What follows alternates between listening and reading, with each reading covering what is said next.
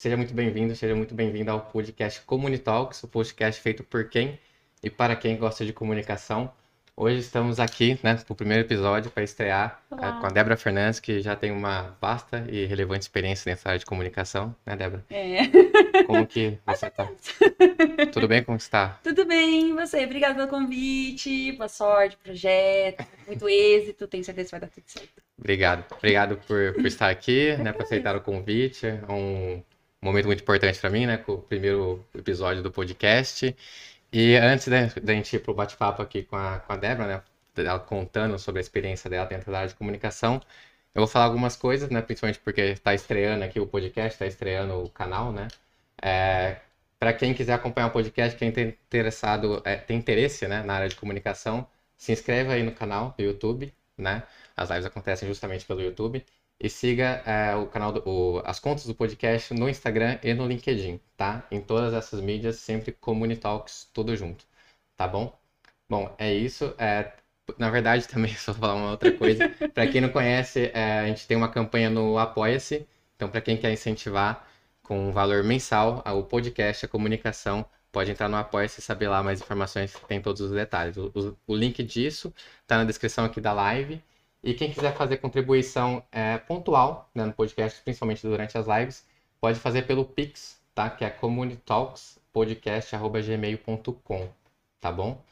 E é isso. E agora a gente vai pro bate-papo aqui com a, com a Débora, que tem bastante a contar pra gente sobre a experiência dela dentro da área de comunicação. Beleza? Obrigado, pessoal. Bom, Débora, a primeira pergunta, só para abrir, né? Então, quem é você? Eu vou até fazer uma cópia aqui ao podcast Mamilos, né? Que, que elas perguntam quem é você na fila na do fila pão. pão. Vou perguntar quem é você na fila da comunicação. Traduzindo como se deu a sua entrada, o seu interesse pela área de comunicação e de forma um pouco resumida, como que tem sido a sua caminhada dentro dela. Ah, obrigada aí pelo convite. Bom, vamos lá, meu nome é Débora, eu tô quase fazendo 30 anos. É, lógico que bate uma neura leve por conta da idade, mas a vida segue.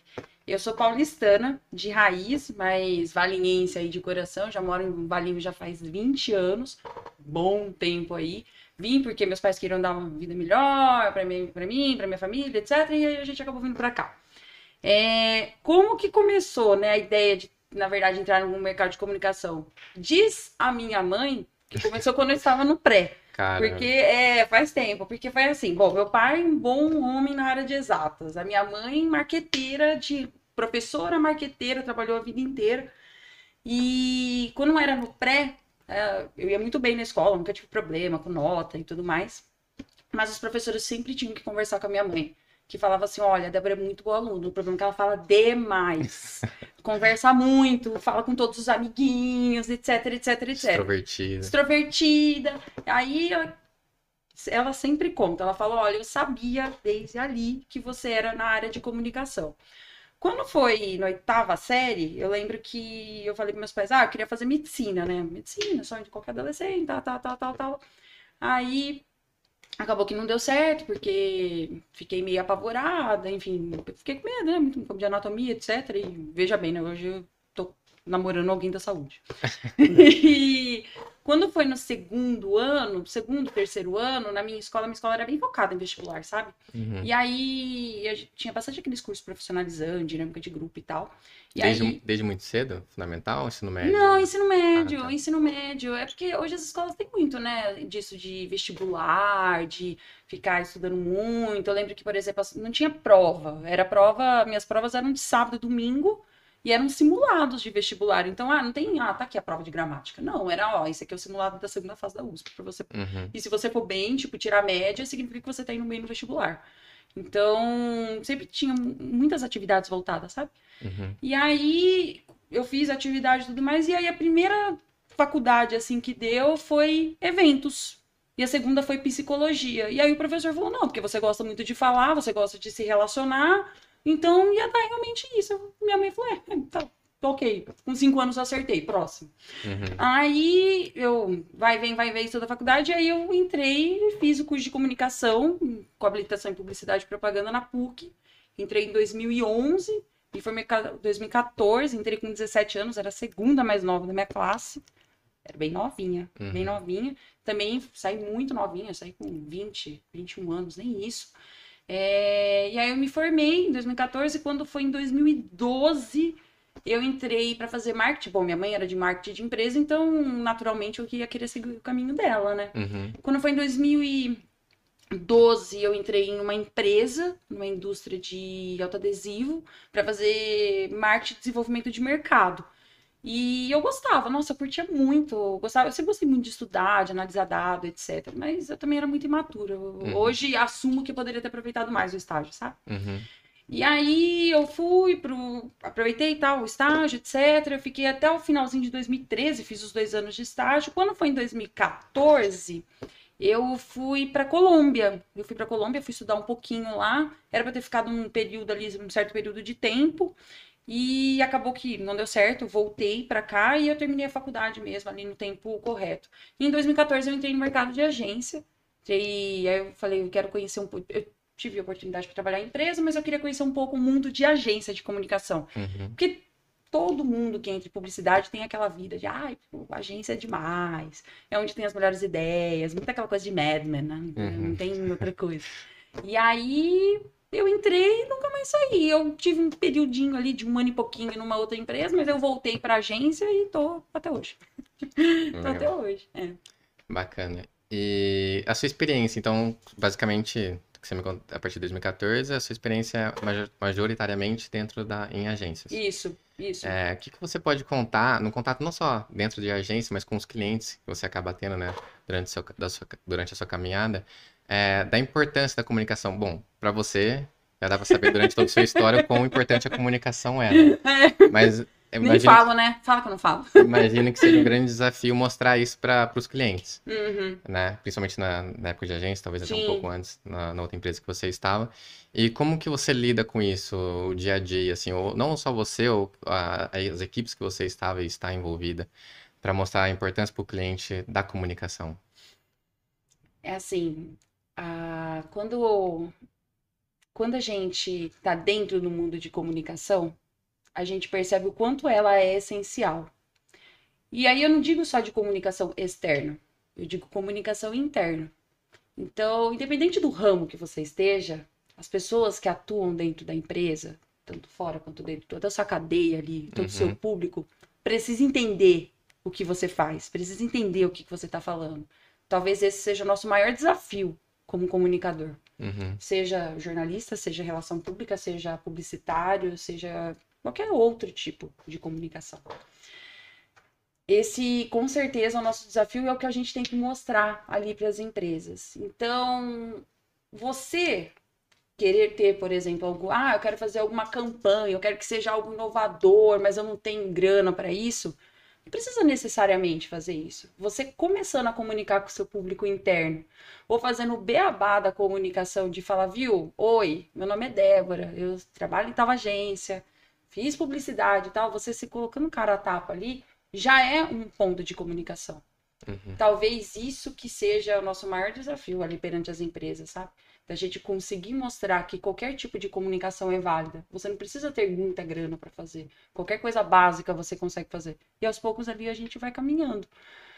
Hoje, eu vejo que as empresas estão. Eu vejo que as empresas estão tentando fazer muito isso e a pandemia trouxe muito essa lição.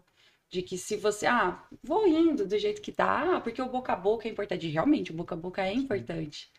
Mas se você não conseguir trabalhar com todos os ramos, você não conseguir expor o seu ponto de vista, você não falar o que você precisa, o que você tem, o que, que você faz no mercado, você some. Então, eu entendo que hoje esse é o maior desafio ali como, de, como dos comunicadores em si, de mostrar para as empresas, de mostrar para os clientes que é disso que eles precisam para então fazer uma contratação, enfim, para começar um projeto desse. Legal. Você, pegou- você trouxe já mais essa parte interna, né? Quem está no mercado de comunicação para mostrar para o cliente ou para as empresas para as quais eles trabalham é, isso tudo. E agora o que, que você sente do outro lado? Né? O que você pode observar, então, do- de como essas pessoas reagem ao saber sobre comunicação, a a- a- ao serem mostradas que elas precisam investir nessa área. É, muito desses casos, por exemplo, eu estou perguntando, né? Bolando hipótese para você poder responder. Aham. É, as empresas já sabem da importância ou muitas vêm geralmente em casos de urgência ou emergência, né? Tá passando por alguma crise, agora não, agora vou recorrer a alguma agência, alguma assessoria. Sim. Como é que é isso? Ou é bem mixado, né? Bem equilibrado? Eu acho que depende muito do mercado, sabia, Fábio? Acho que depende E do muito- momento e do também, é. momento, do momento. Não só da empresa, como né, Sim, geral. exato. Por exemplo, assessoria de imprensa, né? Acho que entrando muito em jornal, e você tem muito mais propriedade do que eu, dá pra falar um negócio desse. Mas é, jornalismo, jornalismo foi fundamental durante a pandemia, né? E aí eu não falo só por conta da situação que tudo aconteceu na, né, de política, saúde, etc, etc, e mundo. Eu digo mesmo de empresas comunicarem qual era o seu posicionamento dentro da empresa. É, dentro da empresa e fora da empresa para o mercado. Eu me lembro que eu tive um cliente uma vez que, bom, muitas empresas, por exemplo, tiveram tiveram que colocar seus funcionários trabalhando em home office, que era uma condição de trabalho que ninguém conhecia, né? Era muito ninguém conhecia, era muito desconhecido. É, já, já vinha caminhando nesse sentido, mas É, a pandemia impulsionou, né? Exato. Era muito engatinhando, né? Eu lembro que, era- bom, era muito difícil, eram pouquíssimas pessoas que trabalhavam em casa ou que tinham isso, mas acho que gerência, né? Nível de diretoria. Mas enfim. é, e eu lembro que esse cliente em específico, teve um desafio muito grande. Por quê? Porque os colaboradores da empresa não entendiam, não entendiam por que, que eles não poderiam ir para casa. Falaram, mas tá todo mundo indo, por que eu não posso ir também para casa? Mas olha só, olha o problema que foi. Eles não podiam ir porque o trabalho deles era fundamental no combate à pandemia naquela época. Era assim, se eles não trabalhassem, faltaria um insumo principal ali na pandemia. Então, se eles soubessem ali o que que eles faziam, por exemplo, o que que eles, qual que era a função deles e como que o impacto do trabalho deles, né? Qual era o impacto deles no mercado? Qual era o impacto do trabalho deles no mercado? Talvez não teria isso. Com certeza poderia ser um dos pontos que poderiam ser trabalhados nisso era a comunicação. E aí o cliente identificou isso e aí foi trabalhar, foi explicar, etc, etc. É, mas aí, retomando a tua pergunta, né? Vocês veem como Uhum. eu falo, né, gente? Eu vou, vou costurando aqui.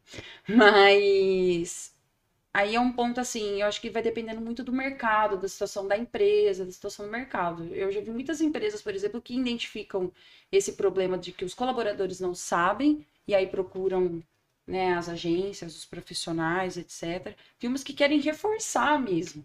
Né? Ah, não, eu quero reforçar o meu posicionamento, eu quero reposicionar, reposicionar minha marca, eu quero fortalecer todo o meu portfólio de produto. Tem uma que quer vender, porque, gente, no final todo mundo quer vender. Ah, Uhum. não, eu quero vender porque eu quero divulgar, porque, cara, o meu concorrente, ele tá fazendo por muito menos, tá ganhando muito mais, e ele tem um portfólio de produto pior do que o meu, então eu preciso vender, eu preciso comunicar, eu preciso jogar no mercado.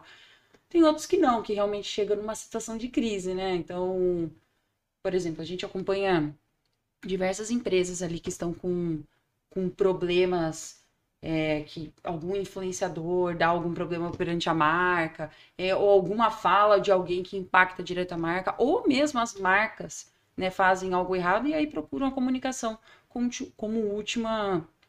Não como última Instância, opção, né? Mas é como etapa, né? distância, é como última etapa.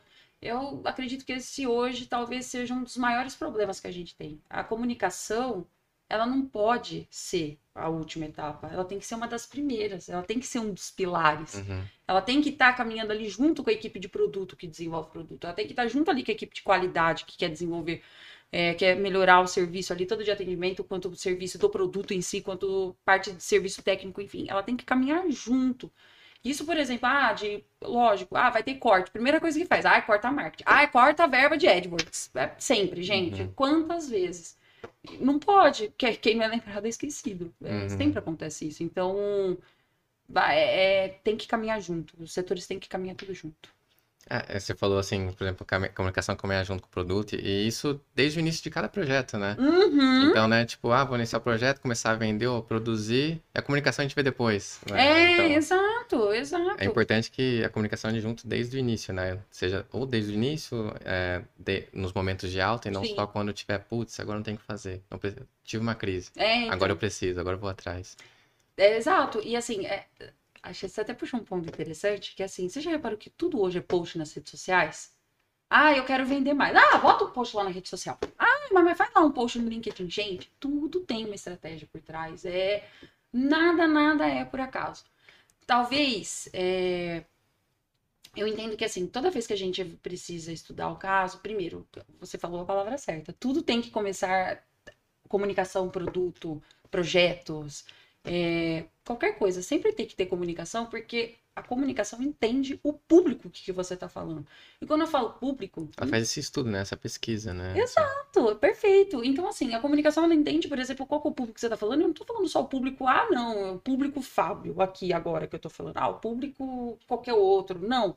Entende o público, ela entende a cadeia que ela está atuando. Então, ela sabe qual ponto da cadeia que ela está. Ela sabe quem está atrás, por exemplo, fornecendo material, fornecendo insumo, fornecendo informação para ela, e ela sabe exatamente quem vem depois. Ah, depois eu sei que eu tenho um fornecedor que faz alguma coisa que depois transmite para outra até chegar na pessoa final que compra. Ah, não, eu sei exatamente que quem consome isso, quem gosta de comprar isso, tem esse perfil, mora assim, em tal lugar, etc, etc. Estudo de público para mim hoje na comunicação é o ponto mais importante que tem dentro do setor. Assim, não tem outra coisa. Porque não adianta nada a gente montar um super de um plano cheio de ferramenta, você vai lá gastar mais de um milhão e trezentos mil reais você atinge o público errado. Você deu um tiro no teu calcanhar. Uhum. Então, por que a importância né, da comunicação estar tá sempre junto ali, sempre caminhando com todos os projetos? Porque, cara, eles sabem o público que você está falando. Ele logo vai barrar na hora, por exemplo, que você está desenvolvendo uma coisa e fala: para, não é, não, não é para esse tipo de gente que a gente está falando. A gente está falando para outra pessoa. Ou pode até ampliar, tá, tá bom, se a gente está falando para esse público, por que a gente não fala então para outro público? E assim anda com todos os pilares da empresa. E aí eu não digo só pilar comercial, é, pilar Sim. de desenvolvimento de negócio, né? Pilar de desenvolvimento social da empresa, desenvolvimento, so é, desenvolvimento educacional da empresa. Tem muita coisa que pode fazer. Comunicação tem muita aresta, né, para fechar. Sim. É, é interessante você falar isso porque é, pegando a parte ali que você falou assim, é só fazer um post, né? É, por exemplo, antes da parte digital, né? Se a gente for pegar, tipo, há 10, 15 anos, quase nada no digital, né? É. Ah, como faz comunicação? Como que se vende? Boca a boca. Aí, é. Para resumir, né? Somente para quem não está na área, né? Mas está numa empresa, num projeto, fala assim, ah, vou falando, as pessoas vão gostando, vai acontecendo naturalmente, logo, logo eu cresço. Sim. E não era assim lá, e também não é assim agora, tipo, ah, faz um post, vou fazer um post super, né? Bom, assim, nossa, com sofisticado e tal, já vai bombar. Explode brilho, faz um gif, é, blá, blá, blá, seja orgânico, patrocinando, não, já vai atingir o público que eu quero, tal, tal, não. É. É, então, e, enfim, muita gente que tem, tem, enfim, uma empresa ou mais, né, é, não é da área, tem a impressão de que é, basicamente isso, né? Não precisa fazer muito mais que isso. Exato. E, é, e é importante você falar que a comunicação vem muito antes disso, né? Tipo, ah, então você contratou uma assessoria, uma agência, a pessoa, a assessoria agência, as pessoas né, que estão naquela empresa de assessoria de agência, ela não vai chegar e falar, ah, vou fazer um post hoje, amanhã. ela vai começar por todo esse processo que você Exato. falou, né? De pesquisa, de saber quem é o público, ouvir mais, né, o, o diretor, ou, sei lá, se a pessoa, se for uma fábrica, né, o, uhum. quem estiver no chão de fábrica, quem consome o seu produto, quem não consome até, né, dependendo. E para aí depois, né, planejar, publicar conteúdos e, enfim, avançar mais na área de comunicação como um todo, né? Sim. E é um desafio, né? É, era um desafio lá atrás Perfeito. nessa parte digital e agora Perfeito. Que, que se mantém e, enfim, a gente tem que, né, como da área da comunicação, lutar para eu tenho a sensação, eu tenho a sensação que com a chegada do digital, é... a chegada do digital, na verdade, a aprimoração das ferramentas do digital com a pandemia, é as coisas passaram a ficar muito mais depressa. As pessoas que querem as coisas muito mais depressa. Mais imediatista. É, assim, né? exato, muito mais. Então eu quero um post. Não, então faz a, faz a tarde. Não, não, mas veja bem, tem uma estratégia, né? Até o formato que você escolhe tem uma estratégia uhum, ali por trás. As palavras, a parte visual, tudo. Exato, né? tem tudo. Aí. O canal. Exato, o canal, é o horário que você publica, se vai ter valor para impulsionar, se não vai ter valor para impulsionar, se quem vai atingir, quem não vai atingir. Ah, não, mãe. A pessoa vai lá no TikTok, coloca uma dancinha e atinge 20 mil pessoas. Por que eu não posso? Como que você explica isso para um cliente, Fábio? Tem 30 segundos. 30 segundos, né? Convence, é um vídeo de TikTok para explicar TikTok, 30 segundos. Mas como é que você atinge isso? Não, mas veja bem. Não, não tem veja bem. É, é muito difícil. É muito difícil. E muito por conta desse imediatismo, talvez a gente queira resultados mas também imediatistas. Uhum. E, gente, comunicação não tem fórmula mágica, né? Não é, por exemplo, e aí engenheiros físicos, químicos, etc. Eu vou pedir um milhão de desculpas. Mas. área de humanas tem fórmula mágica. É, humanas, enfim. Eu vou falar de comunicação, porque outras áreas humanas é. não tem, tem muita ênfase, né? Aí, né? Posso arrumar uma briga sem necessidade. Mas comunicação não tem muita fórmula mágica, né? Tem todo um estudo, tem toda uhum. uma preparação. Talvez por isso que a área de comunicação seja tão apaixonante. Aí eu, como fã, todo mundo que me conhece sabe disso. Toda vez que alguém me pergunta, ah, mas você se vê trabalhando fora de comunicação? Cara, eu não me vejo de forma alguma. Eu sou apaixonada por aquilo que eu faço. É, tudo você tem que estudar tudo você tem uma análise. Então você estuda o público, você tem que estudar porque o público vai no lugar, porque o público tem essa ação, porque o público tem tal idade, porque tem tal coisa. Você precisa estudar o lugar, você precisa estudar as ações, você precisa estudar o mercado. Ah, não, veja bem, a guerra tá lá na Ucrânia. Cara, impacta também na sua comunicação. Ah, mas porque o cachorrinho do TikTok morreu? Vai impactar também na sua comunicação.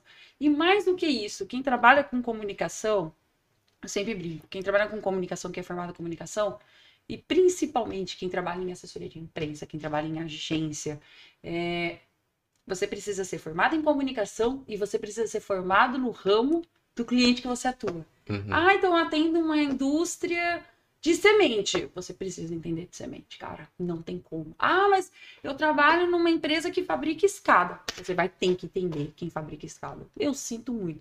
Quem gosta de estudar, tá em comunicação entende que tá na área certa. Uhum. E mesmo que a pessoa não tenha essa formação, se fosse no setor do cliente, ela pode desenvolver isso a partir do momento que ela tem o cliente, né? Super. Fazer essa parte de estudo, de pesquisa, mergulhar no cliente, né? Pra poder entregar o serviço com mais qualidade e tal. E conforme você foi desenvolvendo principalmente esse pensamento aí no, no último minuto, foi passando uma série de coisas aqui na minha cabeça. Foi até uma coisa que você comentou.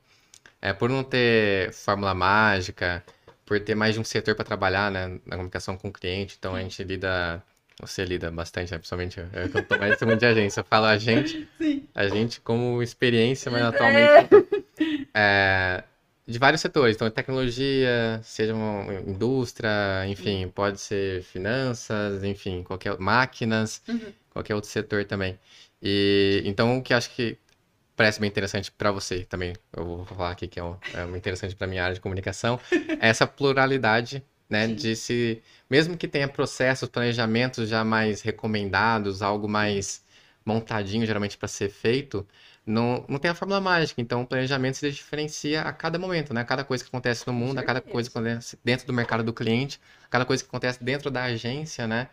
E, porque tudo basicamente está em movimento, né? Sempre. É, então, não tem como, né? Então, dentro de um planejamento, não é um planejamento, ah, vai ser esse o rumo, esse o caminho e tal. Mas dentro de um planejamento é bom ter um plano B, um plano C, um plano D, porque Sempre.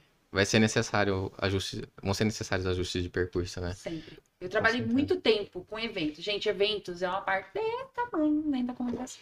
Muito pequenininho, mas é muito legal. É eventos, eu tive uma vez, eu tive um chefe que falou um negócio para mim que eu devia para minha vida. Ele falou assim: evento é um tipo de planejamento que você pode fazer tudo dar certo, mas sempre tem coisa que dá errado e no meio do caminho que você precisa ser espontâneo. Não tem outra escola melhor do que essa. Porque, por exemplo, você vai fazer um evento céu aberto. Ah, tá lindo. Você olhou lá no site de meteorologia, aí você olhou em três sites tipo de meteorologia diferente. Gente, estrelado, você vai conseguir ver horas, Três Marias, etc, etc, etc. Ah, legal, perfeito. Ah, então vai ter tenda? Não precisa de tenda, tá tranquilo. Pode levar tenda que vai chover. Sempre, sempre, sempre. Ah, vai acontecer de algum voo lá Piraporinha do Norte, tá faltando para perder o voo, você tem que pensar em alguma solução mirabolante. Cara, é, isso acontece em eventos? Acontece muito não foge do padrão, por exemplo, de comunicação, por exemplo, digital. Digital é a mesma coisa. Ah, não, mas veja bem, é, ah, eu vou participar de um negócio. Tá bom, quando você vai participar da entrevista tal? Ah, é amanhã. Gente, como? Como que você faz? Tira ali, não, já sei, vamos fazer isso, isso, isso, aquilo, isso, aquilo, isso, aquilo, isso, aquilo. E bola ali alguma coisa para dar certo. É, a gente tem, você falou o termo, acho que o melhor termo para mim que define é pluralidade. A gente tem pluralidade de canais, a gente tem uh, pluralidade de temas, a gente tem um monte de coisa. Processos de rotina, Processos, clientes, rotina. setores. Exato. É muito difícil você trabalhar numa agência de comunicação e você ter o mesmo dia a dia para sempre. Você não tem. E eu vou te falar, vou arriscar. Comunicação em empresa, também em indústria, também é muito difícil. Muito difícil. Porque cada dia é um desafio diferente. E cada dia algo que está dentro do seu planejamento sai. Então, por exemplo, ah, eu tenho uma campanha comercial de um certo produto. Cara, se o produto acabou, o que, que você faz? Você não vai vender? Tipo, o produto? Arruma outro produto. Qual aí? Vou falar aí. Qual, qual que tá aberto aí de estoque? Ah, esse. Ah, então beleza. Então vai ser esse. Ah, não, olha, veja bem, a gente tá com esse produto, mas a gente tá com outro desafio no mercado. Puxa, troca produto, né? faz essa troca, faz aqui, faz aqui. Então, o setor de comunicação nunca é o mesmo sempre. Lógico, tenho certeza que os outros setores vão chegar aqui, vai chegar, tá nos seus comentários. Ah, mas ela tá falando que os outros setores também não mudam. Gente, eu sei que mudam, tá? Eu sei que exatas muda, eu sei que saúde muda. Daqui a pouco meu namorado dentista também vai falar que ah, todo dia tem uma coisa diferente para fazer. Mas assim, é. É o desafio, sabe? Indo pro, macro mesmo a vida, né? Assim, então acaba sendo um reflexo em todo, tudo isso que a gente tá falando, né? Com certeza. Todos esses setores, não só na comunicação. Com certeza. Então, se algo muda no mundo, enfim, na vida de alguém em particular ou de nós como sociedade, vai atingir praticamente todos os setores. Exato. Na parte profissional, carreira, na parte pessoal, e vai ser necessário ser feito ajuste ou mais de um ajuste, né? Dependendo do, da proporção que aquilo tomar. Sabe o ponto, Fábio? É que assim, é, até puxando o tema assim, é, tudo na nossa vida tem um impacto. E aí eu tô até saindo do ramo de comunicação. Tudo na nossa vida tem um impacto. A partir do. Lógico, se o engenheiro ir lá fazer uma ponte que deu algum cálculo errado, a ponte cai, você pode matar pessoas. É, se algum médico pegar e trocar algum órgão não sei o quê, também pode dar problema. A comunicação também impacta as pessoas. A sua maneira de se colocar impacta as pessoas. De passar as mensagens exato, e tal. Exato, exato. Então, a maneira, por exemplo, que quando você chega no local já é uma forma de comunicar. Então, eu sei, por exemplo, a hora que. Antes chega... mesmo de abrir a boca, né? Com certeza, com certeza. Então, assim, tudo impacta. Quando é o nosso pessoal, quando é a nossa comunicação pessoal, a gente. A gente ainda consegue controlar, falando de comunicação, a gente ainda consegue controlar.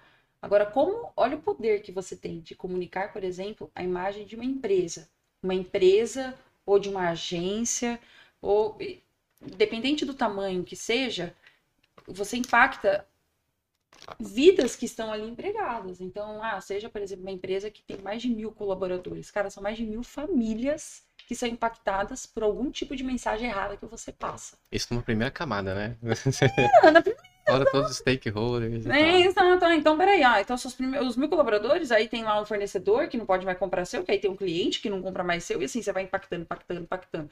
Então, assim, é... a responsabilidade também de quem trabalha com comunicação, cara, pode ser uma mensagem, pode ser, ah, não, é um postzinho que você Uma vírgula, uma palavra. Já era. Um elemento visual. Um elemento visual, ah, não, eu não quero azul, eu quero rosa, porque aí é mais legal rosa. Cara, né? Por que o rosa? Por quê? Tudo tem um porquê. Nada é por acaso. Né? Nada é por uhum. acaso. Então, é, é interessante isso. É muito interessante. Legal.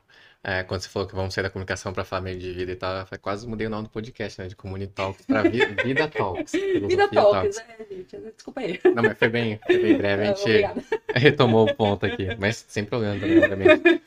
É, a gente falou aqui da pluralidade, né? Dos setores e tal.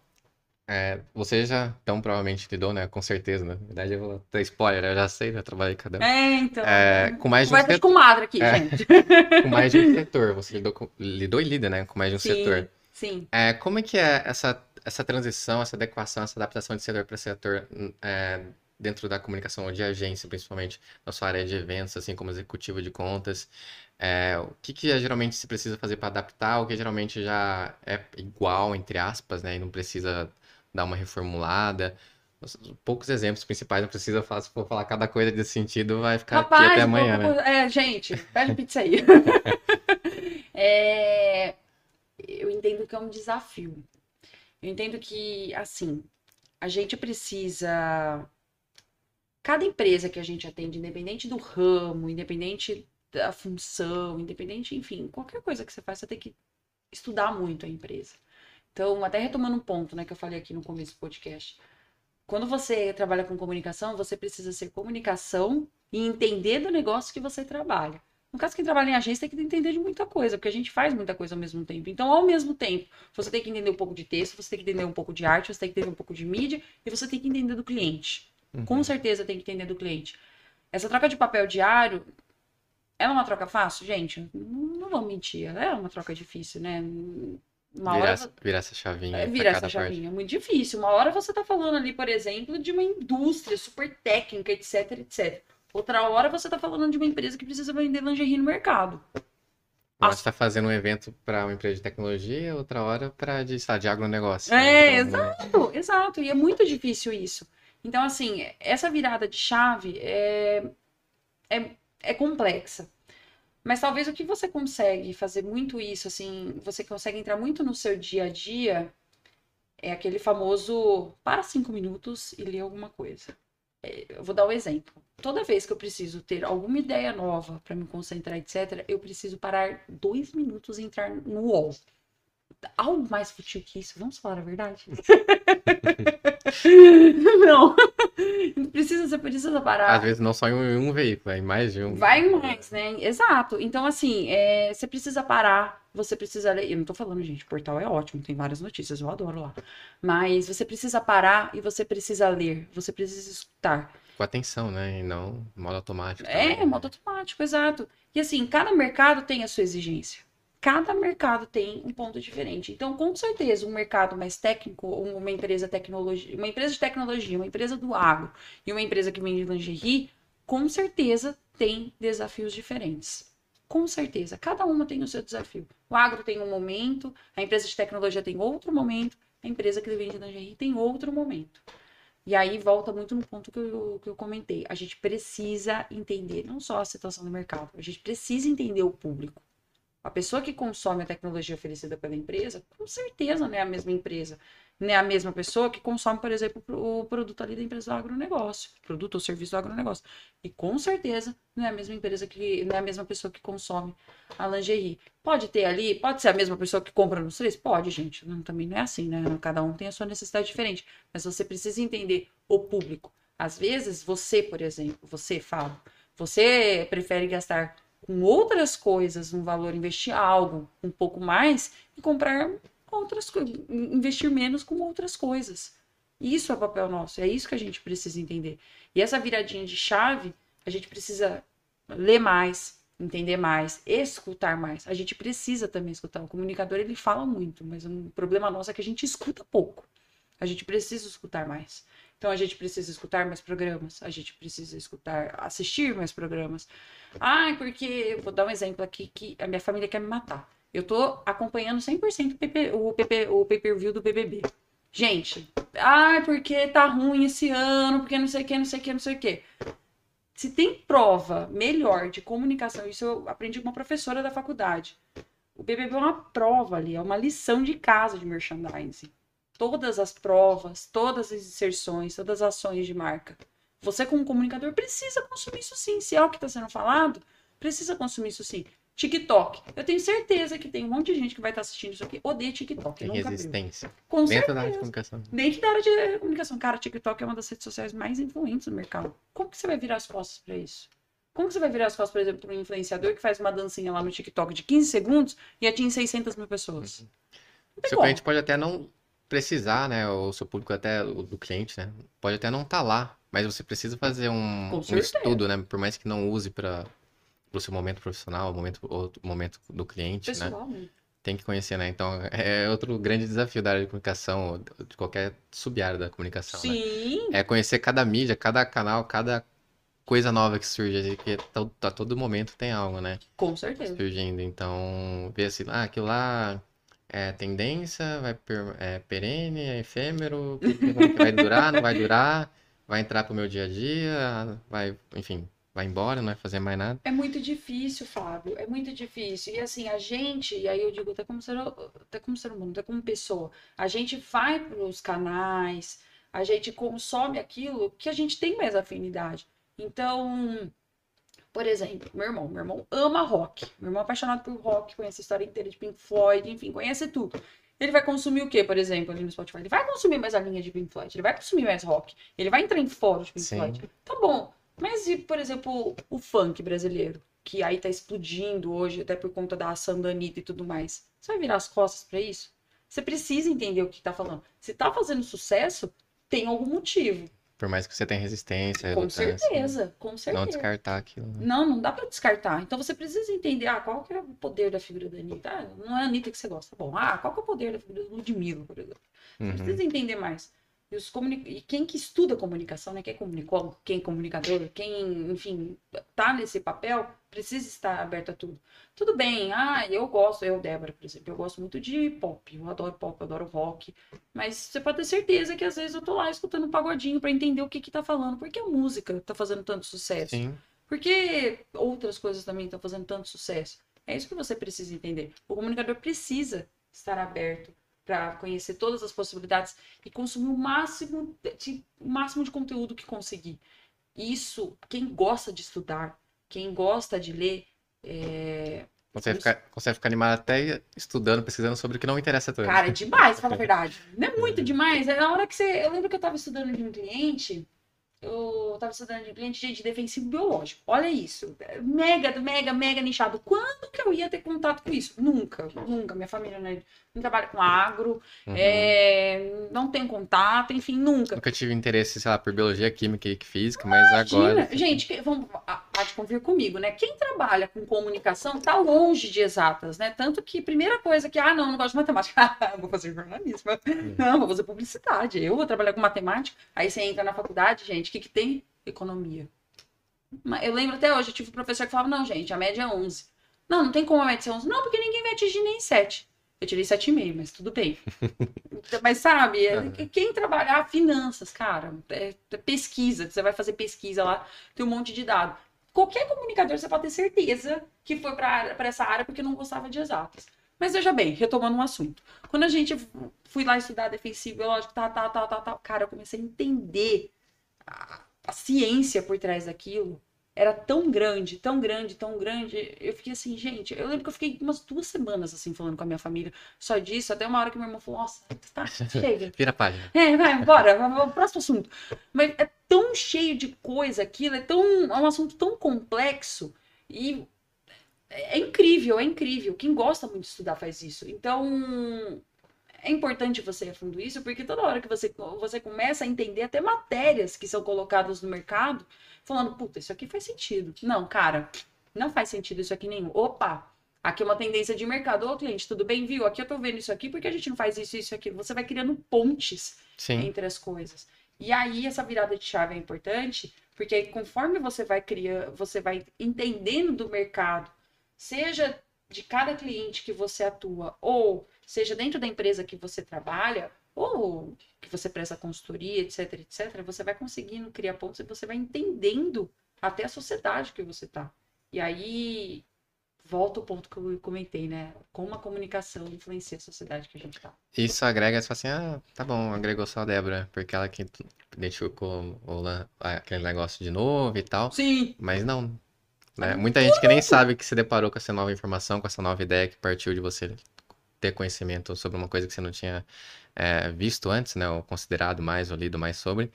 Você vai passando, de certa forma, até que, ou diretamente ou indiretamente, ou menos intensidade ou mais intensidade, para sua equipe, para o cliente, né? Para o público do cliente.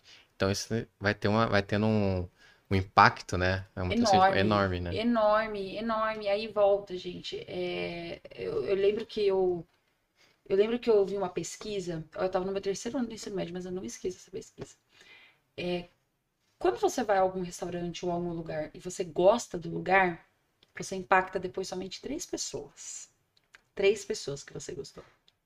Se você vai em algum lugar e não gosta, depois você impacta 15 pessoas. São cinco vezes mais. É cinco vezes. É muita coisa. Gente, é muita coisa. Olha aí de novo a gente falando do impacto de Uhum. comunicação. E aí volta um ponto, né? É, olha só como é importante. Muitos colaboradores, principalmente que são empresas técnicas, não sabem no que eles trabalham. Não sabem.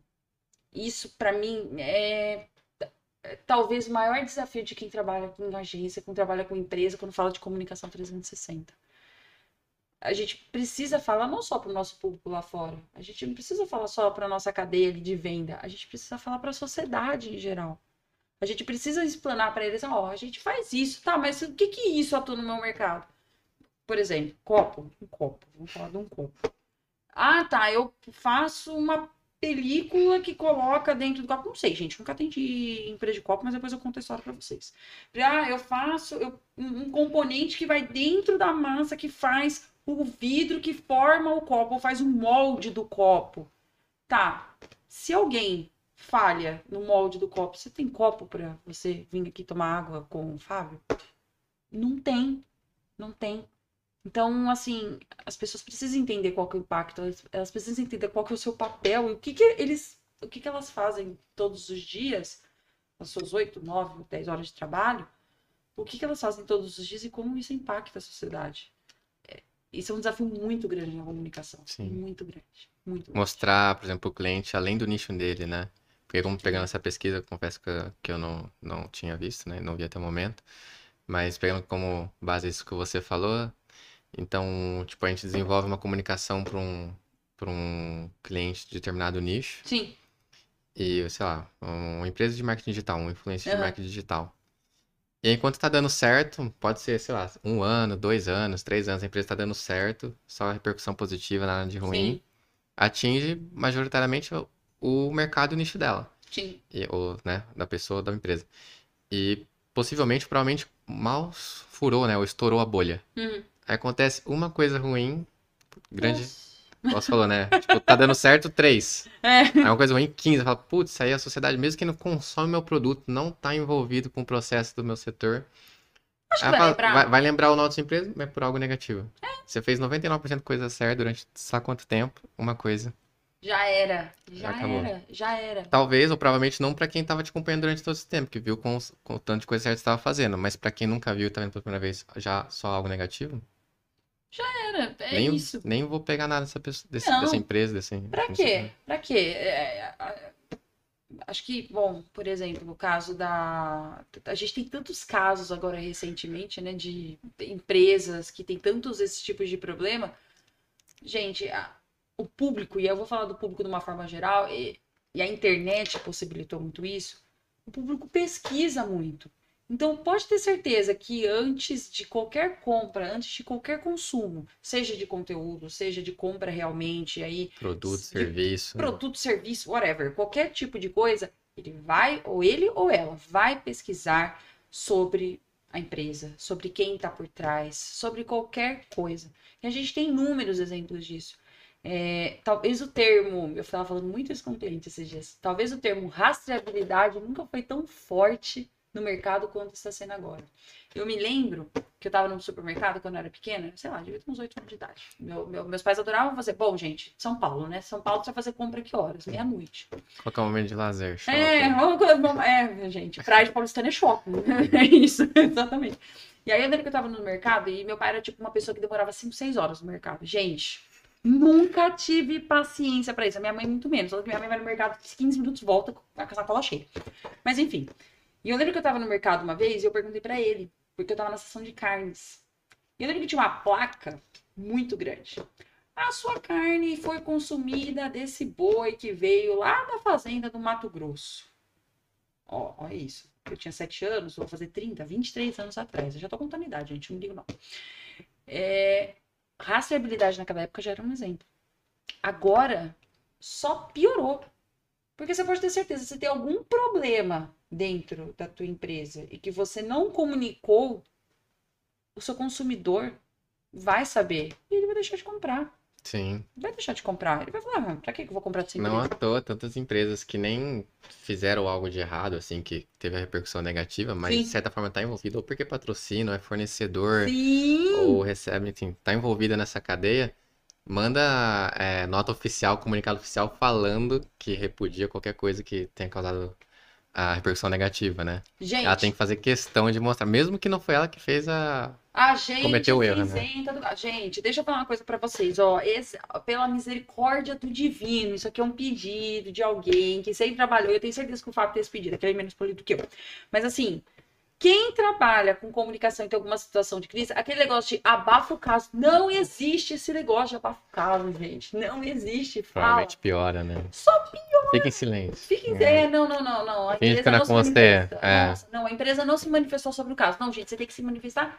Sim, você tem que se manifestar. Você tem que virar e falar assim: olha, a gente não tem conhecimento, mas a gente vai procurar saber, etc, etc. Ponto final, beleza. E tomar as medidas necessárias É. de acordo com quem foi É investigado, isso, né? é isso. Então você tá se posicionando. Gente, as empresas, as pessoas têm que se posicionar. E aí, no mercado, na vida, whatever, qualquer coisa. Então, principalmente as empresas, e quando o papel de comunicação, a gente não pode esperar uma crise acontecer pra gente fazer isso. As empresas sim precisam se posicionar. E eu não tô dizendo um posicionamento de, ai, político, ah, não sei o quê. Não, é posicionamento da empresa como da sociedade mesmo. Então, falando de empresas mesmo. Tá, eu tô aqui, eu atuo nessa comunidade. Tá, o meu posicionamento é qual? Ah, eu sou uma empresa que vai ajudar muito a sociedade. Tá bom. O que você vai fazer? Como? Você vai incentivar o quê, né? Você vai incentivar o quê? Você vai incentivar a educação? Você vai incentivar a sustentabilidade? Você vai incentivar o desenvolvimento social? Ah, o A desenvolvimento urbano? profissionalização de alguma coisa? Profissionalização? Beleza. Ah, tá bom, eu faço. Gente, não adianta você fazer e não falar. Você precisa se posicionar. Olha, gente, eu sou uma empresa que apoia a sustentabilidade. Então eu faço isso, isso, isso, isso e isso. Beleza, sociedade? Beleza. Comunicação? Precisa disseminar essa informação. Tá aí, ó, um papel, outro papel da comunicação. Ah, tá bom, eu faço muito isso lindo pra, pra fora, mas pra dentro. Ah, É. Quantos colaboradores, quantas empresas a gente atende, ou quantas empresas trabalham no setor de comunicação? Tem esse desafio diário, diário, se não por hora, de que tem que contar para a galera de dentro o que faz, porque a galera de dentro não sabe. Ou você vai perguntar, viu, tá, legal, o que você vai trabalhar? Eu trabalho, sei lá, fazendo peletização. Ah, mas o que que é peletização? Pã. Trava. Não sabe precisa explicar que a pelletização, que é importante o processo da semente, que aí isso dá lá o seu alface que você come todos os dias, o alface da merenda escolar. Olha como é importante isso. Uhum. E as empresas têm esse desafio. Sim. E Porque cada, vezes, é, cada profissional Nossa, envolvido dentro de cada empresa, né, ela, ela precisa sentir, sentir parte daquilo, né? com certeza. Imagina, então, pegando o gancho no que você tá falando, tipo, uma pessoa, vou pegar eu aqui, vai. Eu, eu trabalho em uma empresa X, é, enfim, em uma função Y também, e aí alguém do meu círculo, seja meu pai, minha mãe, meu amigo, minha amiga, colega de trabalho, não colega de trabalho, né, atual, mas colega de trabalho de algum outro local que eu passei, e que a- essa pessoa é mais cliente dessa empresa do que eu, eu sou mais o colaborador dela. Aham, aham. E aí, esse cliente, essa pessoa que tá no meu círculo, de alguma forma, fala assim: Ah, você viu que a sua empresa fez tal coisa e tal? Não, e você tá lá dentro, né? Não importa a área de lá dentro que você tá, mas você tá lá dentro. Eu, não. Fiz, que coisa! Aí, aí gera uma, tipo, a pessoa já não se sente valorizada, reconhecida, e ela não vai fazer muito pra continuar naquela empresa, né? Então tem repercussão negativa, pode ter externa e interna. Sim, com certeza. E, então tem que pensar tudo nesse, é, nesse, nesse círculo aí, ciclo da, da- do que envolve uma empresa, a comunicação dentro da empresa, Sim, né? sim. Eu. é, você tem alguma coisa a acrescentar nesse sentido? Não, não. Eu queria. Eu vou voltar um pouco aqui na nossa conversa, uns 10 minutos atrás, você falou de virar a chavinha e tal, né? É, desafio para comunicação, é os desafios que você também tem que lidar no, no dia a dia, geralmente de virar chavinha e tal. Uhum. O que que. qual- é, não pegando uma característica ruim sua, não, nada nesse sentido, mas. Pegando, gente. Já. Tá pegando? é, pode trabalhou comigo, você. gente, ele Pode sabe. pegar de você ou da, da sua equipe, ou das equipes por onde você passou. Qual que é a parte que mais desafiadora, assim, de se virar chavinha é, de uma coisa para outra? Então, por exemplo, você falou, ah, eu tô com um cliente é, de um setor X e vou para um setor Y. Então, Uhum. produzindo comunicação ou ajudando a realizar um evento de- desse cliente desse setor e depois vou pro do outro. É, qual que é, o- qual que é a parte mais difícil desse processo que você se identifica? Seja para você, ou igual eu falei, para as pessoas com quem você já lidou trabalhando. É, é fazer a pausa, porque também, dependendo de demanda, acho que talvez a parte mais difícil seja fazer essa pausa, Ah, não, gente, é sempre também, né? dar, Senão- dar um respiro e ir para essa, para essa outra função, né? Para essa outra Sim. atividade, essa outra demanda. Ou é se informar de novamente, né? Pesquisar, ler, você falou na questão de que Sim. abre um, um veículo de comunicação para ler, né? E é, ter uma reunião em equipe. O que, que, que, que você identifica nesse sentido? Nossa, olha, pergunta eu difícil, hein? uma resposta, né? É, então, tem vários, mas acho que assim, é, eu acho que é uma que tem, é, cria uma teia para outras.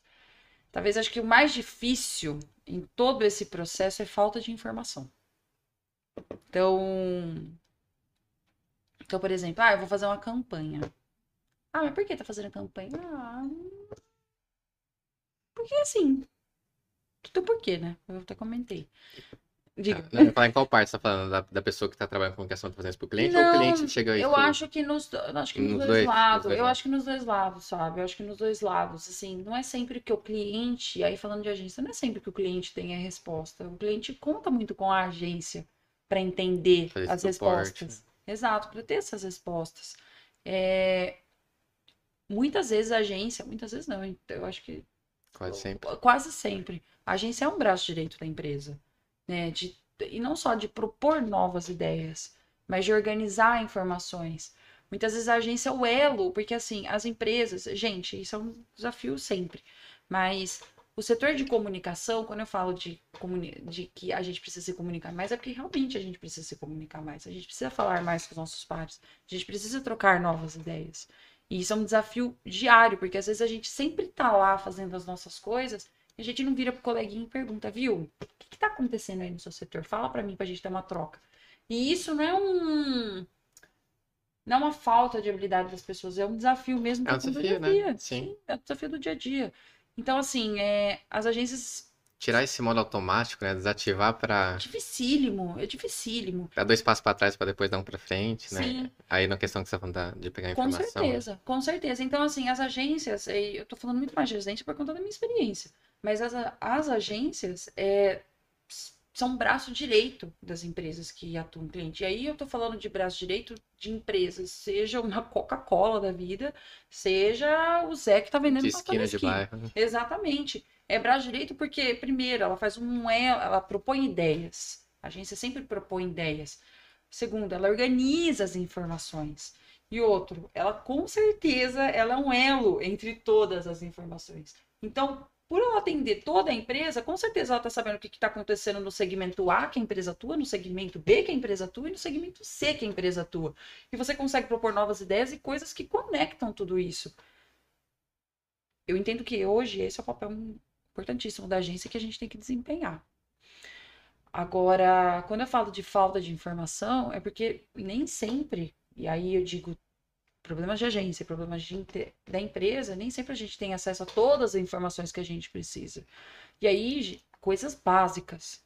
Por exemplo, ah, vou fazer uma campanha, tá bom, qual que é o orçamento? Não sei.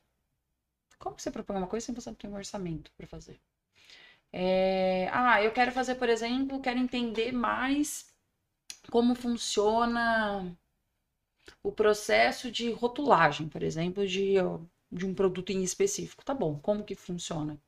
Ah, não tem vídeo, não tem coisa, é muito difícil achar na internet, informação muito sigilosa. É, sabe, você não consegue trabalhar ali. Fala, putz, mas tá, eu vou para uma linha, mas aí eu não entendo, ah, mas é algo muito técnico, então eu vou para a próxima linha. E aí, quando eu falo de falta de informação, e aí falando da agência mesmo, é que o desafio de atendimentos, de montar um briefing concreto com todas as informações para passar para a equipe. E aí eu digo de projeto, digo de mídia, de criação, social e tudo mais, de conseguir propor com base na informação que você tem. É muita cadeia até chegar na equipe, né? Então, como você, por exemplo, comentou, ah, a reunião, a reunião de equipe é importante, cara, super assume fundamental. Principalmente coisas assim, campanhas, materiais grandes, importantíssimo. É, eu vou dar um exemplo meu hoje.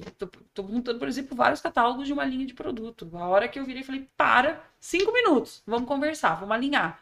Abre lá com a pessoa da equipe, ó, isso, isso, isso, isso, isso, vamos montar isso, vamos montar aquilo, vamos montar aquilo, vamos montar aquilo, aquilo. Tá claro?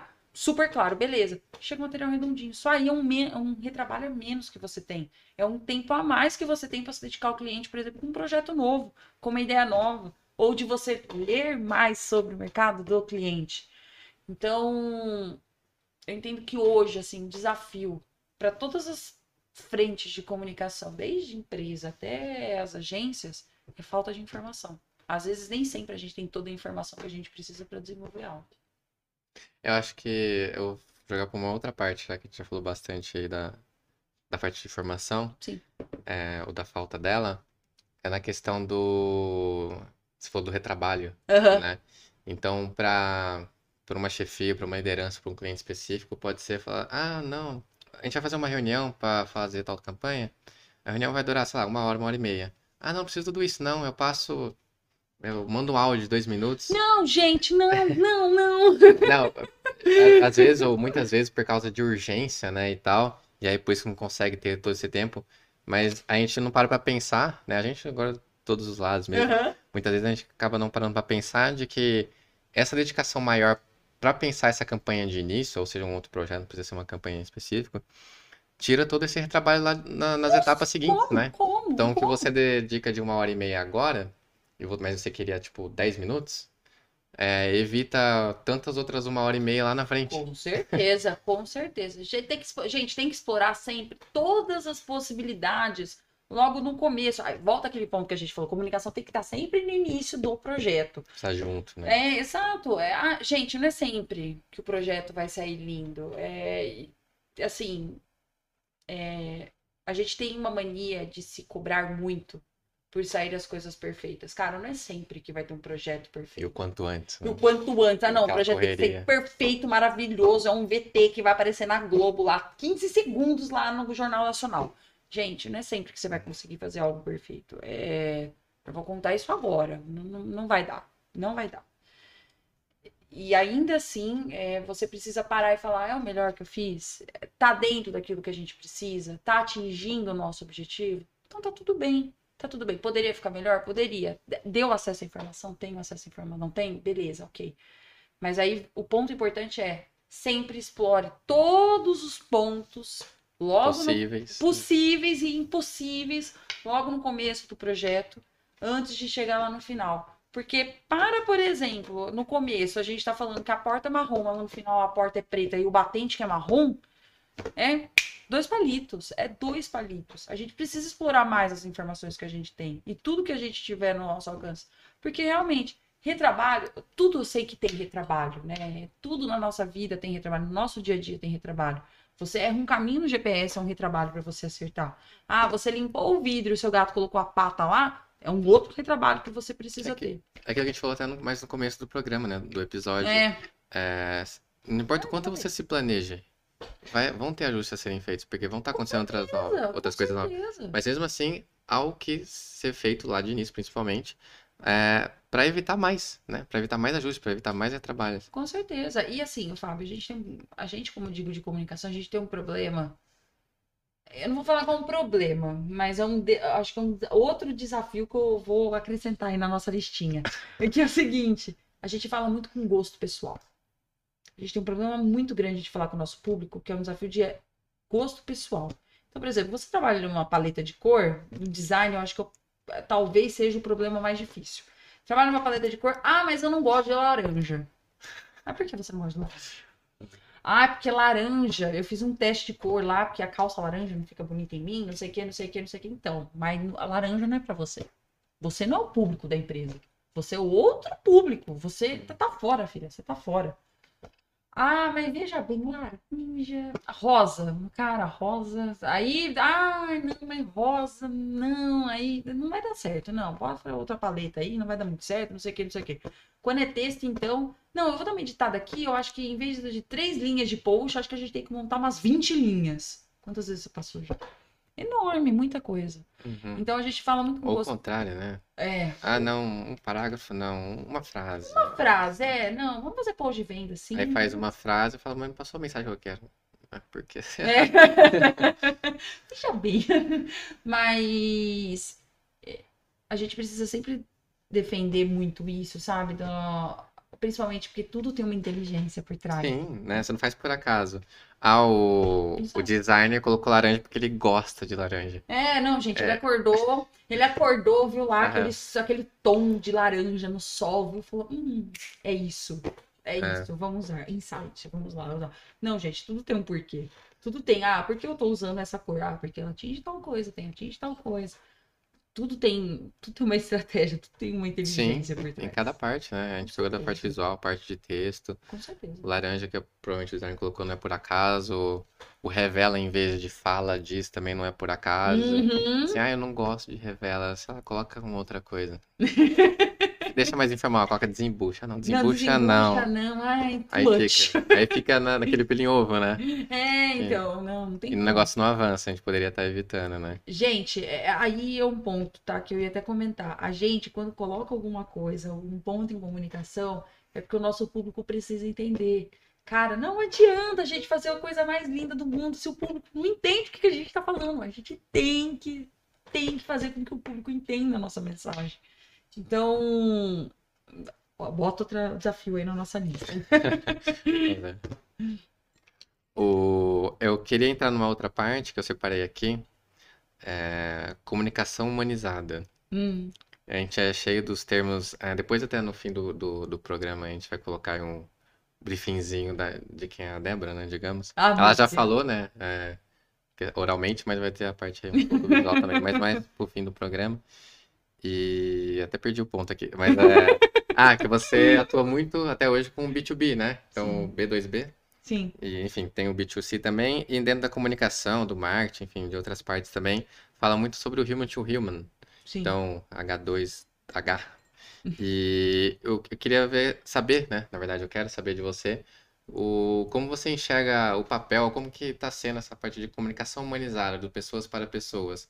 Isso vem mais da parte interna, é, tipo de equipe, de vocês tentarem Sim. fazer questão de colocar essa parte e mostrar para os clientes? Os clientes já estão a par disso? Como é que é isso? Ou, enfim, é, ou tá tudo muito incipiente, seja internamente, quem está da comunicação, ou e, e do lado de fora também, né? Com, com os clientes, por exemplo. Eu entendo que a gente teve uma evolução desde a pandemia, viu, Fábio? É... Porque, desculpa, é só Imagina, fazendo um eu- parênteses rápido aí. É, é, com pandemia, indo tudo pro digital, o Human to Human ficou um pouco, né, ou bastante mais complicado, ou desafiador de se fazer isso, né? Mas você sabe que. Dependendo do aspecto que a gente entende pelo, Exato, pelo mas human- você humanizado, sabe né? que a gente conseguiu, e aí eu digo a gente, é uma, é uma opinião pessoal mesmo, tá? Entrando no Vida Talks. Uhum. Mas eu vejo que a gente, no primeiro ano, se saiu muito bem. No ponto de, por exemplo. Fala a gente como setor de comunicação como Como- todo. Não, como Ou sociedade, como sociedade? Como sociedade. A comunicação soube aproveitar isso. Então, por exemplo, teve uma campanha do iFood, eu, eu não esqueço dessa campanha porque foi muito emocionante, sabe? Hum. Eu- gente, eu sou do tipo que chora com propaganda. Sorry. Mas, assim, é, eu lembro que teve uma campanha que foi um dia. Eu não me recordo se foi dia das mães ou se foi dia dos pais. Eu acho que foi dia das mães. Mas, assim, foi bem no comecinho ali da pandemia em 2020 que, cara, a gente não podia ver. Tudo era muito sabe, a gente não conhecia nada, a gente sabia que estava rolando um vírus, que estava matando muitas pessoas, e a gente tinha que ficar trancado em casa. E se não ficasse, sabe, a chance de contaminação era maior, era tudo muito nebuloso ainda, né? Então, toda Uhum. hora era uma notícia diferente no canal, notícia em outra, e outra, e à noite era outra notícia, e assim, Quase que um pânico geral. é, não, totalmente pânico. E aí eu lembro que o iFood fez uma campanha do seguinte, é, foi numa época que na, nos aniversários, eu inclusive ganhei um, rolava, a galera parava com o carro na frente do portão e começava a buzinar, puxar balão, bater palma, e você não podia abraçar todo mundo, né? Ou voltou Abraçar, dar beijo, né? Imagina, até na época, até teve aquela, aquele, voltou, né, aqueles cinemas que você conseguia ver, assim, só dos carros, Sim, etc. tem nome pra isso, esqueci também. mas- É, enfim, é mais, ok. E aí, eu lembro que teve uma campanha do iFood que falou assim, é, que se não fossem os entregadores que estavam dando sangue ali, estavam na linha de frente, né, fazendo todo o Pra trabalho ali, transportar principalmente alimento. Exato, exato. Eles ficavam. A gente não ia ter como desejar, por exemplo, um feliz Dia das Mães. Porque muita gente enviou um bolo, um doce, uma torta pra mãe que morava longe que você não ia conseguir visitar. Uhum. E principalmente, né? é, eu lembro que teve uma vertente nessa campanha que foi principalmente pra galera da linha de frente que estava no hospital. Por exemplo, mães que trabalhavam, que eram médicas que estavam ali nas UTIs, neonatal, etc. Como que você deseja feliz? Como que você Seu recebe um abraço? filha, né? Exato, não tinha como. Então, assim, eu acho que no primeiro ano, e aí falando de humanizado, eu entendo que no primeiro ano da pandemia, acho que antes não, eu não sentia isso. No primeiro ano, eu senti muito isso, talvez nesse meu tempo ali de experiência de 10 anos, eu senti que o ma- o mais que a gente conseguiu é, trabalhar com, nesse sentido de humanizado, que realmente a gente começou a perceber um, um do próximo. eu senti que em 2021 a gente caiu um pouco, porque a gente já tava um pouco acostumado e tava só esperando, tipo, pô, tá, passa, vai, vambora, que a vida tem que andar. E 2022 eu senti que não chegou a 2020, mas eu senti que melhorou. E a gente passou a se importar mais com os outros, mas principalmente com nós mesmos. E aí eu entro muito em tema de saúde mental. Então, por exemplo, mulher. Cara, mulher. É... O estereótipo da mulher era a bonitona, de 1,70m, marguérrima, loira, do olho verde. Hoje, se você vê uma propaganda do Dove, por exemplo, dificilmente você só vê esse tipo de mulher. Você vê uma plus size, você vê uma negra, você vê outros tipos ali de personalidade. Isso para mim tem. Tá dentro de uma Com certeza, com certeza. Os homens também, né? Até na questão de machismo, né? De desconstruir todos os pontos, etc. As campanhas também começaram a trabalhar isso. Um pouco menos comparado com as mulheres. Mas você vê que começou a trabalhar. As campanhas ficaram mais humanizadas. É... Até, por É, exemplo. O que antes era muito pontual ficou um pouco mais frequente, né? Uhum. Deu, se não foi uma, aquela impulsionada, mas já deu uma diferença. Com certeza, não, com certeza. E assim, é... por que eu tô falando isso? A gente tá militando aqui, cara? Não, mas é que é pauta frequente da comunicação. Então, por exemplo, a gente não adianta a gente falar, por exemplo, que uma empresa trabalha como pilar inclusão se a gente coloca uma foto só de brancos dela. Sabe? Uhum. Não, não bate. Então, sim, você tem que trabalhar com outras imagens. É, tem empresas, por exemplo, que hoje optam que dentro da pauta de comunicação tem que ter pelo menos alguns temas ali de comunicação interna, falando das ações Sim. dela. Então, é mostrar quem trabalha ali no chão de fábrica, é mostrar qual é o papel ali, por exemplo, da pessoa que está em finanças, é mostrar o lado B, por exemplo, da mãe que trabalha ali, que trabalha em casa, mas é que vendedora, mas ela é professora, mas ela é mãe dona de casa e um monte de coisa. Isso é humanizar. A gente precisa entender mais que o outro lado não é uma empresa. A empresa é formada por pessoas. A gente precisa colocar as pessoas ali. Eu entendo que é uma tendência de mercado isso, e aí falando de todas as empresas, assim, que hoje eu atuo com todas as empresas, mas. Mas. A gente precisa explorar um pouco mais. Eu entendo que a Não pode deixar essa peteca não, cair. não. Gente, empresas são formadas por pessoas. Pessoas falam para pessoas. Sempre. A gente falando de comunicação. Comunicação porque a gente fala para pessoas. A gente fala o tempo inteiro. A gente não fala por nada. Tudo bem, eu sei que vocês cantam no chuveiro, falam com o espelho. Mas não é sempre. A gente se comunica. A nossa humanidade começou se comunicando. Se a gente colocar algo técnico ali, por exemplo, algo frio. Eu vi um post, por exemplo, no Dia das Mães. Ai, feliz dia. Da... É... Mães não, desculpa, mulheres. Feliz dia das mulheres. Eu adoro o post do Dia das Mulheres porque eu acho incrível, eu acho que sempre tem pautas incríveis, sensacionais. E não só como, comunica como comunicadora, como comunicóloga, mas como mulher mesmo. A hora que você vê ali, por exemplo, um post de uma empresa de tecnologia, tudo azul escuro, com pontos rosa, cara, o que, que esse post quer falar? Nada. Faz pra cumprir tabela. É, não poxa, que legal, parabéns, Dia da Mulher. Nossa, que bom. Tá, e aí? O que, que você tá falando? Nada, nada. Ah, é porque novembro azul é muito importante. Volta lá a gravatinha. Tá bom, que bom que novembro azul é importante. E aí? O que, que, que, você tá fazendo, né? O que, que você apoia, não apoia? O quão além você vai É, do post? Vai, gente, joga aí. O que, que vocês querem? Tipo, nada, nada. Gente, não cumpram só por tabela. Tudo tem uma história por trás. As pessoas têm histórias.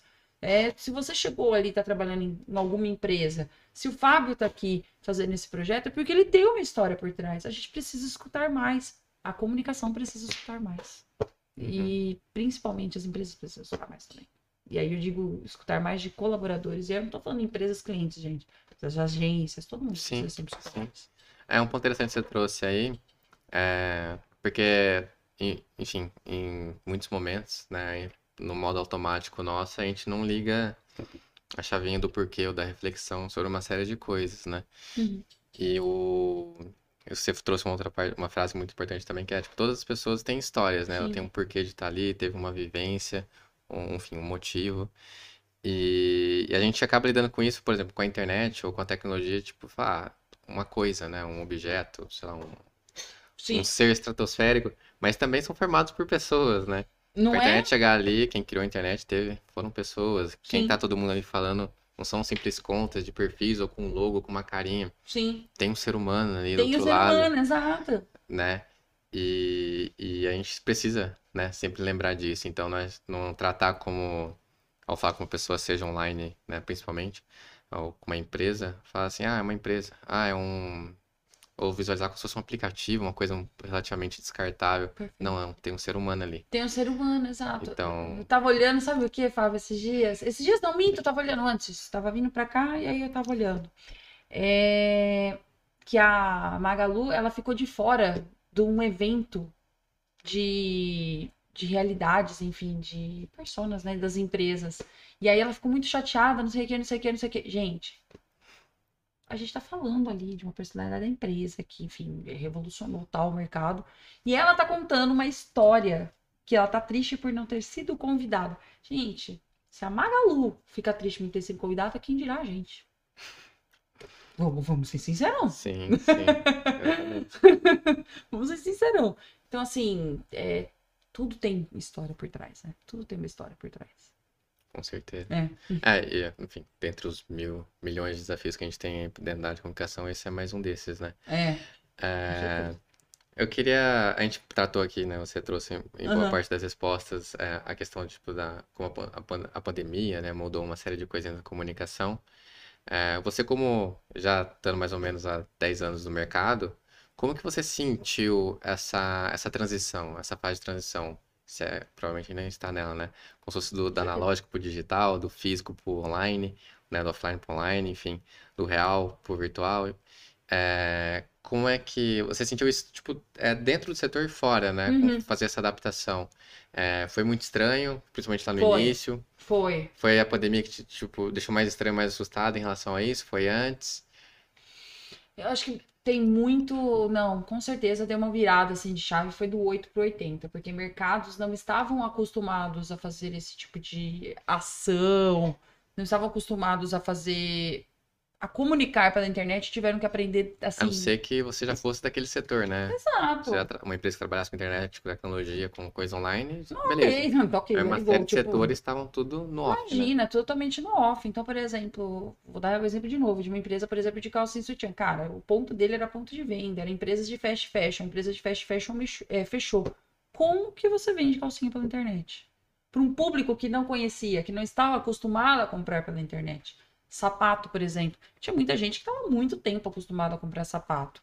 É, exemplo da minha casa, por exemplo. Eu estava muito tempo acos- acostumada e ela entrava no site, ah, tá, tá, gostei desse, não gostei, troca, não gostou, tal, tal, beleza.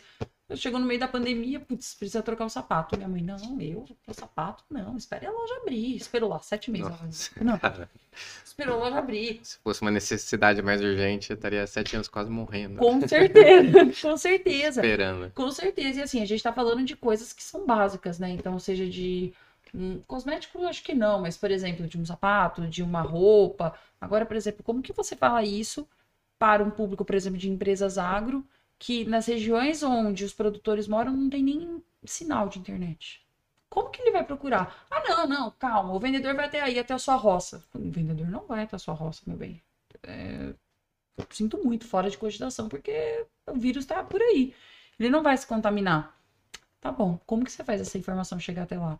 Então, eu entendo que as empresas, de acordo com o seu público, elas tiveram que costurar e pensar em outros meios e, principalmente, tiveram que desenvolver a estratégia digital dentro dos seus negócios. Então, o agro hoje, por exemplo, eu tô pegando o agro porque para mim é um mercado que eu acompanhei, eu trabalho muito tempo com agro, e eu acompanhei que, assim, teve um desenvolvimento da agro pro vinho.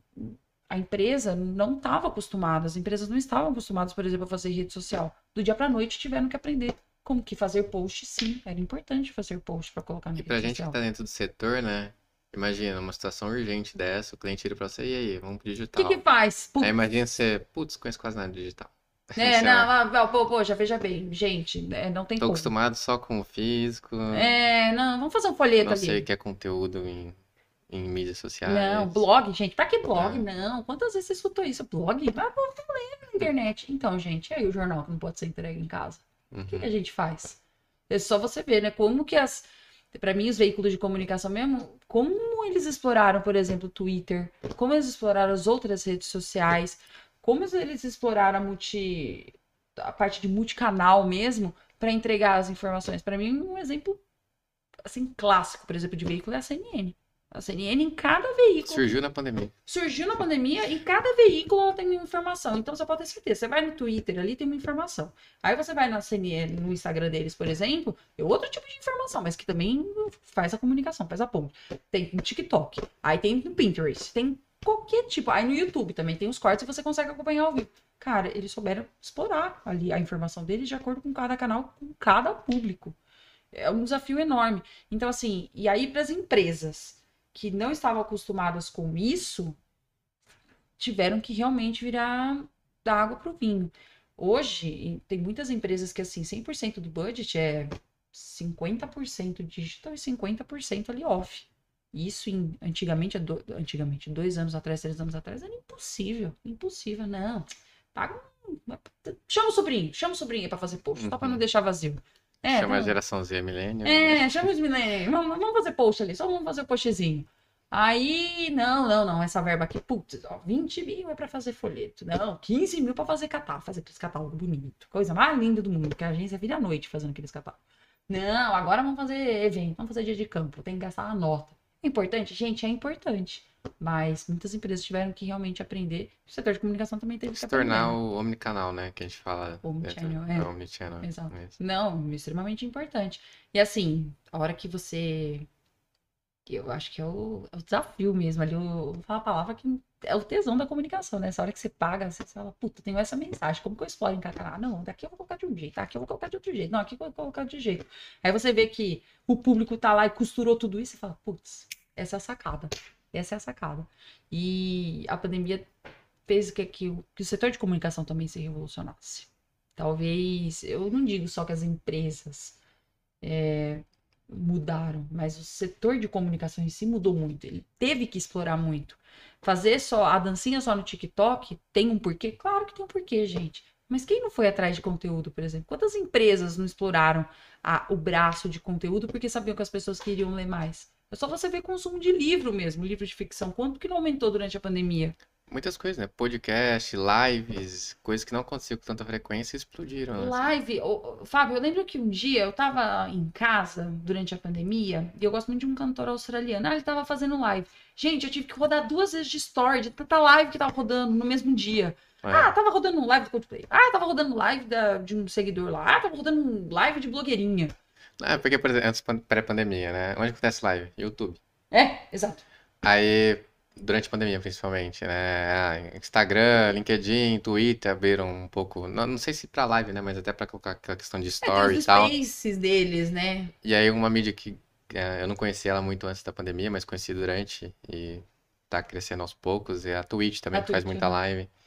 Então, tipo, deu uma, né, bugada, assim. Um é. up total. Aí começam. Eu lembro que eu vi uma palestra uma vez do Karnal, até durante um curso que eu fiz durante a pandemia, que quando você faz fazia. Bom, EAD era um ponto que era já tinha no Brasil, era explorado, depois estourou. Antigamente você só tinha uma ferramenta de, de conversar. Somente uma, né? Que é de chamada. De vídeo, né? De vídeo, videoconferência. Videoconferência, etc. Se eu perguntasse para pessoas, as pessoas geralmente citam uma só, né? Não, você só tem uma só. Não, só tenho uma, né? Pra que outra? Gente, eu esses dias eu contei no meu computador, tinha sete. Mais da metade eu não conhecia durante a pandemia, assim. Hum. Mais da metade eu não conhecia antes da pandemia. Ah, tem essa, mas essa é melhor para estudar. Não, mas essa aqui é melhor para você conversar com seus amigos. Ah, mas essa aqui é melhor para jogar. Essa aqui é melhor para. Cada um tem um porquê. Sete. Eu lembro que o Karnal falou que tinha 18 no computador uhum. dele. Eu não consigo nem imaginar os 18. 8 pra mim já era muito difícil. 18. É. Divide demais. O número que provavelmente a gente tem é dentro da nossa bolha, né? Provavelmente tem muito mais. Com certeza, com certeza. E assim explorou muitas coisas, né? Explodiram muitas Podcast, coisas. Podcast, né? Outro caso que a gente tá fazendo aqui. É, né? gente, é. Mas Tendência o... de mercado. Pré-pandemia, você conhecia, você tava 2, 3, 4, 5. Agora, Sim número que existe ou que você tem conhecimento, enfim, Exato. muito maior. eu lembro que o primeiro podcast, eu escuto podcast há muito tempo, gente. Eu tô aqui hoje. Bem antes eu, da pandemia. Bem antes da pandemia. Eu comecei a escutar podcast em 2016. 16, é. quase 10 anos escutando podcast. Quando que começou tudo isso? Ah, começou na. Mas na pandemia, porque as pessoas começavam. Eu lembro que eu escutava indo pro trabalho. Ah, não. Eu sempre gostei muito de anotar as coisas.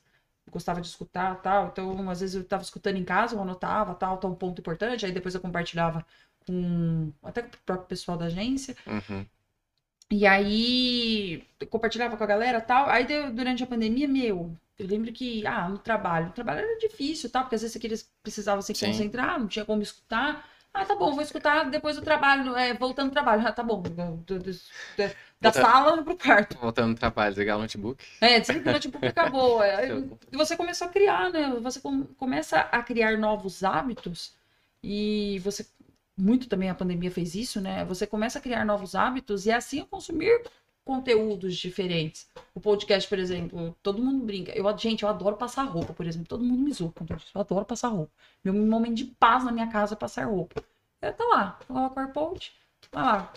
Uma hora, duas horas escutando um podcast, dois podcasts, três podcasts, vai, vai escutando. Vai escutando, tá aí, é uma forma de consumo de conteúdo. E aí foi, foi exatamente o que você falou, foi aflorando, né? Então, por exemplo, podcast de vinhos, por exemplo, que é um podcast. tipo de Caramba, eu não tenho conhecimento. nossa, gente, abra o seu Pois navegador de áudio e escute lá. Vinho, coloca lá, vinho, blum, vai surgir um monte. Livros, por exemplo. Ah, quando você pega, tem vários podcasts muito bons de livros, por exemplo. Assim, E aí você coloca lá, gente, tem 1 milhão 990 mil. Saúde mental, então, cara, tem um monte. deve ter de episódio. Nossa, tanto que tem. E o consumo foi tão alto que, por exemplo, o Spotify ele tem um- uma playlist que se chama Caminho Diário, que ele monta uma rádio pra você com as suas músicas mais escutadas e com seus podcasts com temas, com sugestões de temas que você escuta. Então, por exemplo, o meu, eu adoro política. Ah, o que que acontece? Eu vou lá, tem podcast de política, tem podcast de saúde mental, tem podcast de yoga, tem não sei o que, não sei o que, não sei o que. Aí tem música, só como eu sou eclética, né? Uma hora escuta rock, uma hora tá escutando tema de filme, uma hora escutando pop, você vai mudando ali. Mas é isso, as coisas mudaram muito depois da pandemia, né? E as empresas tiveram muito que aprender, e não só aprender, mas com certeza explorar mais os canais. O próprio podcast, por exemplo, foi um canal que ninguém conhecia para fazer propaganda, inserções, etc. E hoje, muitos, assim, muitos no mercado tem. A própria plataforma que é muito conhecida por isso hoje não era tão ligada nisso antes, né? O Spotify era centrado em música. É, é. Se dedicou a abrir, enfim, pra colocar, né, embutir ali também pod- podcast para as pessoas escutarem, né? Sim, sim. E você trouxe uma, você falou, né, passar roupa e ouvir podcast, eu também tenho um amigo que ouve, por exemplo, lavando louça. Ai, amo. Então, você pode, é um tipo de conteúdo que você pode consumir em diversos tipos de atividades que você está fazendo no seu dia a dia. Não precisa estar Sim. parado, centrado e tal. É, eu tenho até uma, um certo ritual, né? É, eu ouço podcast, depende do assunto, é, consigo fazer atividades simultâneas, né? Então, Uhum. por exemplo, não ouço lá nem lavando louça, nem, nem, nem passando roupa. Mas às vezes eu tô colocando uma coisa na TV, ou não tá passando o que eu interessa, não me interessa, eu tô colocando um, podcast. Uhum. Ou até tá produzindo algum conteúdo, trabalhando Sim. e ouvindo podcast. Dependendo do assunto ou quão denso ele é, aí eu acabo falando, putz, não preciso estar parado e centrado prestando atenção. Senão eu não vou. Escuta com o livrinho ainda, né? É, se eu fazer uma reflexão aprofundada sobre uma determinada coisa, eu falo, não vou conseguir fazer com duas atividades ao mesmo tempo, né? Prestar atenção, né? Sim. Absorver aquilo. E, enfim, é, realmente a pandemia impulsionou tudo isso. Coisas que já vinham acontecendo, não é que estavam inexistentes, né? Podcast, o digital, lives, mas impulsionou grande. Eu acho que foi. Eu acho que a pandemia, lógico, to- todo lado ruim, mas assim, a, a pandemia fez com que a gente aprendesse as coisas muito mais rápido. Então, por exemplo, o próprio home office. Gente, eu era 100% contra o home office. Bom, você trabalhou comigo durante o home office. Quantas vezes eu falei pra você, cara, pela misericórdia, eu quero, eu quero meu escritório, eu quero ir lá trabalhar no escritório, eu quero minha canequinha com meu café, quero a hora que eu vou pra café lá pra, pra eu tirar o café, conversar com você, conversar com o time, conversar com não sei o que, ver a arte que a galera tá fazendo. E à noite lá sair e tal. Gente, é muito difícil. Hoje, assim, lógico, eu adoro trabalhar no escritório também, eu ainda gosto. Tanto que uma, uma vez por semana, duas vezes por semana, eu tô no escritório. Mas, cara, trabalhar de casa é, tem tantos benefícios, Não tem como descartar, né? não tem como descartar. Então, por exemplo, ah, eu preciso lá, vou comer uma bolachinha no meu período da tarde. Eu tô vendo meu gatinho lá, cara, faz uma carinha no gatinho, é gostoso. Aí, tá, sei lá, minha mãe precisa de alguma coisa, ah, tá bom, ajuda minha mãe. Então, assim, isso é muito importante. A gente aprendeu muita coisa durante a pandemia. Tem muita coisa que a gente poderia ter aprendido mais. Mas ainda assim, a gente aprendeu muita coisa. A parte de trabalhar de casa, a parte de melhorar os seus hábitos. A parte principalmente de saúde mental, que foi um tema que, cara, a gente não discutia. Olha como é pauta hoje. E até dentro da comunicação, a gente também precisava Sim. entender, né, o que que era saúde mental, primeiro como tendência de mercado. E E aí, internamente também, né? Porque a gente se- se vende, fala muito disso com o cliente, mas também internamente tem que tratar muito. Exatamente, exatamente, gente. Saúde mental, de- trabalhar com comunicação, a gente tem um. Comunicação sempre foi uma área que é muito imediatista. Sempre, sempre, de sempre, de sempre. Então, por exemplo, ah, caiu uma pessoa dentro da fábrica, morreu. Cara, a comunicação tem que agir, porque ela precisa comunicar para o mercado, ela precisa falar com a família, ela precisa falar com a empresa, ela precisa falar com a diretoria.